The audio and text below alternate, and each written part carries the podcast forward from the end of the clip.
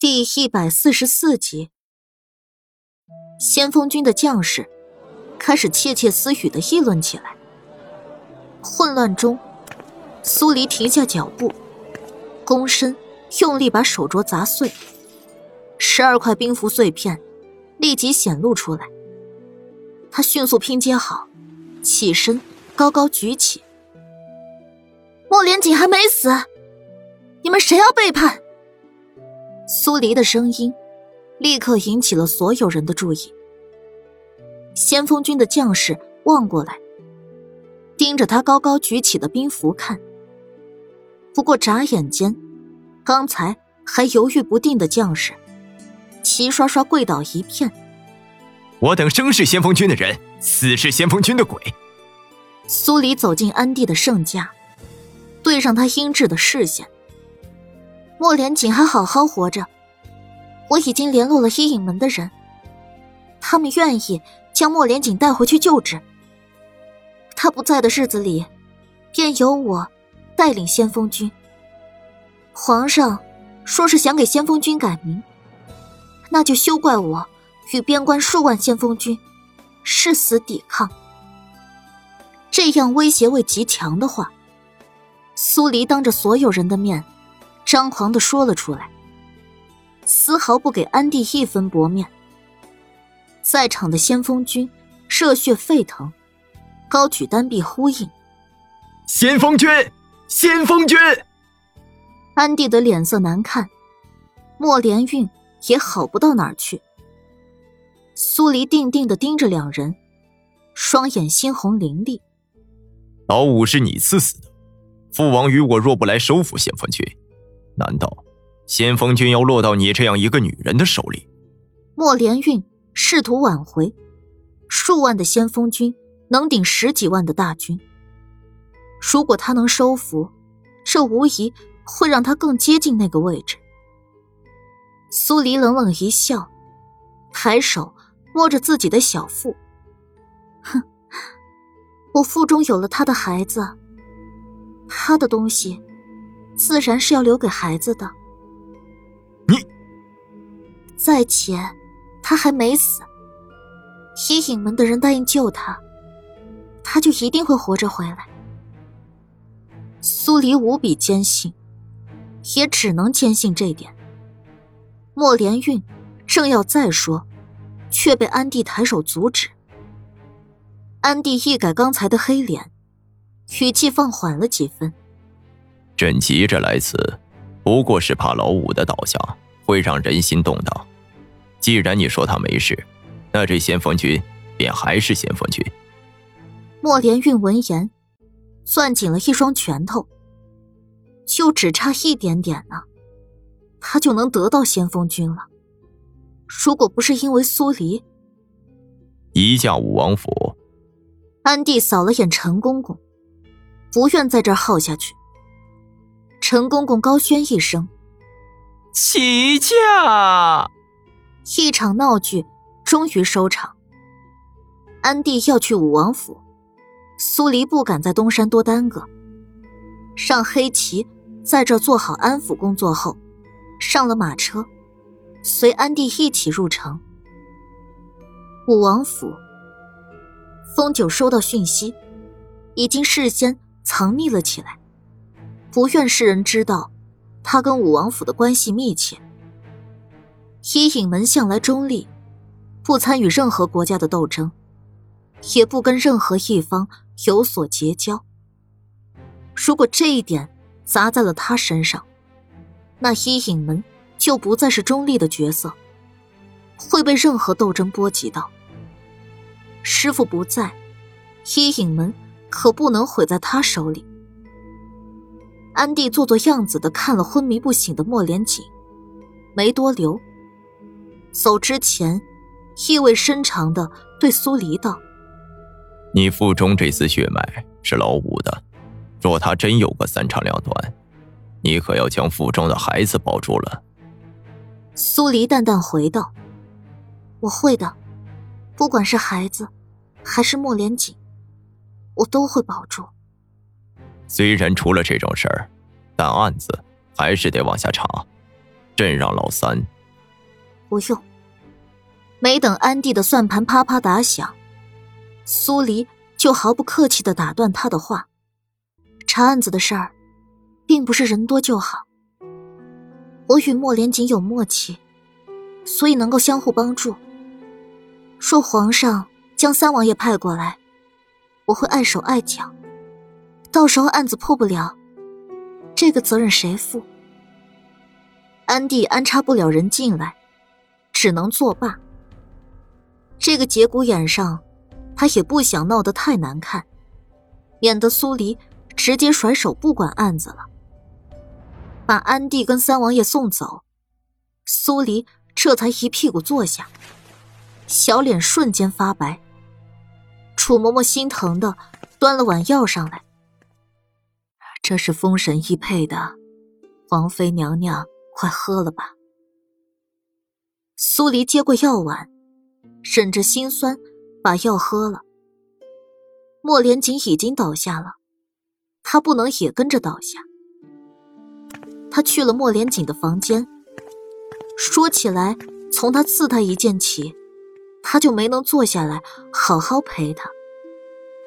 苏黎握着他冰凉的手，抚上他毫无生机的脸。手指在他唇上摩挲。如果换了以前，他肯定要反扑他，在他唇上撕磨半天才肯放过他。可现在他都这样触碰他了，他还是一动不动的。解剖刀始终插在他的心口，没能拔出来。苏黎的心缩紧，疼得浑身发凉。莫连锦。你一定还会回来的。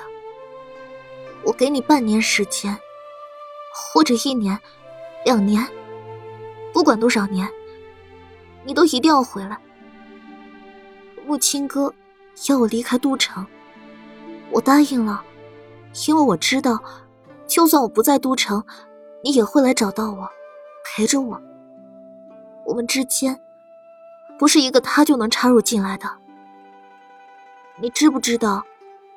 那晚的男人是你，我不恨你，反而很高兴。我不再是不清不白的女人，我能够抬头挺胸的站在你身边。苏黎说了一夜的话，似乎把他那些还没来得及说出口的话，全都道给了他听。绿芜绿柳陪在一侧，哭红了眼睛。为这样的一幕心酸不已，可五王爷已经这样了，自家小姐如果再不好生休息，身子骨可怎么能撑下去？他们跟着劝了一晚上，要苏黎休息。苏黎睡不着，他怕这一分开就是一世，他只能把所有想说的话都说给他听。次日。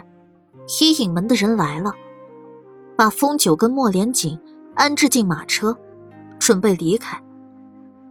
苏黎一个人站在王府外，显得格外孤寂。祝谦走过来，拍拍他的肩膀：“邢姐姐，你放心，我一定会盯着风九，让他把五王爷治好的。”啊，沙哑的一个单音。显得有气无力。车队终究还是走了，离开都城，去向神秘隐士的阴影门。苏黎手里攥着风九流的地形图，上面画着去阴影门的路。他不能去，他要留在这儿，替莫连锦守着南陵国。小姐，您一夜未睡，我们还是回去先歇一歇吧。绿芜红着眼睛劝道：“苏黎靠在柱子上，一双眼睛盯着去路。车队已经消失的无影了，可他总觉得莫连锦还在这儿，正冲着他笑，戳他鼻子，揪他后衣领，捏他的脸。小姐，哎！绿芜还要再劝，一直挺着腰板站着的苏黎。”突然倒下，好在他及时搀住，绿柳也走了过来，同他一起，才没能让自家小姐摔倒。快送进去，小姐终是撑不住了。绿柳心疼的开口，跟绿芜一起将人送进王府。苏黎悠悠转醒，是被一阵嘈杂的声音吵醒的。那声音尖锐刺耳，使劲儿的往他耳道里钻。他揉了揉眉心，意识在缓慢的恢复。你们两个贱婢，让开！苏黎他怎么能睡啊？父亲还等着他救命呢，他倒是能睡得着啊。是苏浅月的声音。是啊，你们快去将四妹妹唤醒，父亲有些不对劲，四妹妹必须得去一趟将军府才是。是苏浅烟的声音。与他们说这么多做什么？滚开！是苏年宇。他的声音一落，一声咚的声响传来，紧接着是绿芜与绿柳的闷哼声。哪儿来的小子，居然敢在武王府撒野！去你奶奶的！苏黎强撑着下床，打开房门，正好见到赶来的黑旗，直接揪住苏年宇的衣襟，把他扔飞了出去。这一幕让苏浅月跟苏浅烟都懵了。好半会儿，苏年宇才从地上强撑着爬了起来，脸上的嚣张不见，连重气。都不敢呼出来一下。黑旗把两个丫鬟拉了起来，呸了一声：“哼，打女人的男人还真是连狗屎都不如。”见到苏黎出现，黑旗行了个礼：“王妃娘娘恕罪，是我来迟了，才让这些狗模狗样的人闯进了王府。”没事儿。苏黎冲他点点头，看向两个丫鬟。你们如何了，小姐？奴婢们没大碍。苏黎抬眼，看向将军府的三人。青木跟长笛以及楚嬷嬷，都随着伊影门的队伍离开了。眼下这武王府，没几个能撑起场面的人。难怪这三人能闯进来。父亲如何了？苏黎淡淡的问道。父亲今早起来一直泱泱的，去请了大夫看，大夫也说不出个所以然来，还得请四妹妹去瞧瞧。苏浅烟柔声回话。苏黎没有说话，看向黑棋：“你去挑几个先锋军的人来，代替青木与长笛，来王府守着。莫连锦虽然不在，但也不是什么人想进来。”便能进来的。是。黑棋斜了眼苏年宇，苏年宇的肩膀顿时一抖，后退出去一步。也不怪他胆小，他虽然常年在禁卫军操练，可比起大块头黑旗，还是显得格外娇小。苏浅烟听出苏黎话中暗暗带的意思，唇角浮起抹歉疚的笑。四妹妹别气，是我不好，生怕父亲出点什么事儿，便急急的闯了进来，在这儿给四妹妹赔个不是了。苏黎对上苏浅烟的视线，面上皮色不减。既然父亲身体有异，那该上门的便是他，而不是你们。苏黎，难不成？你还想要父亲亲自来王府见你？苏浅月瞪圆了双眼。我这身子不爽，为何我就要去将军府？苏黎回敬他一个冷眼。原本将军府的人过来好好说话，他肯定会去将军府。可这三货一来就打骂他的人，如果他忍着不发，别人就会觉得他好欺负。你。苏浅月还想要叫嚣，被苏浅烟拦下。好，是我们想的不够周到，我们回去如实禀给父亲。苏浅烟眼底划过抹深意，又说了几句漂亮话后，带着两人转身离开。他来这儿，不过是替莫连轩来试探武王府。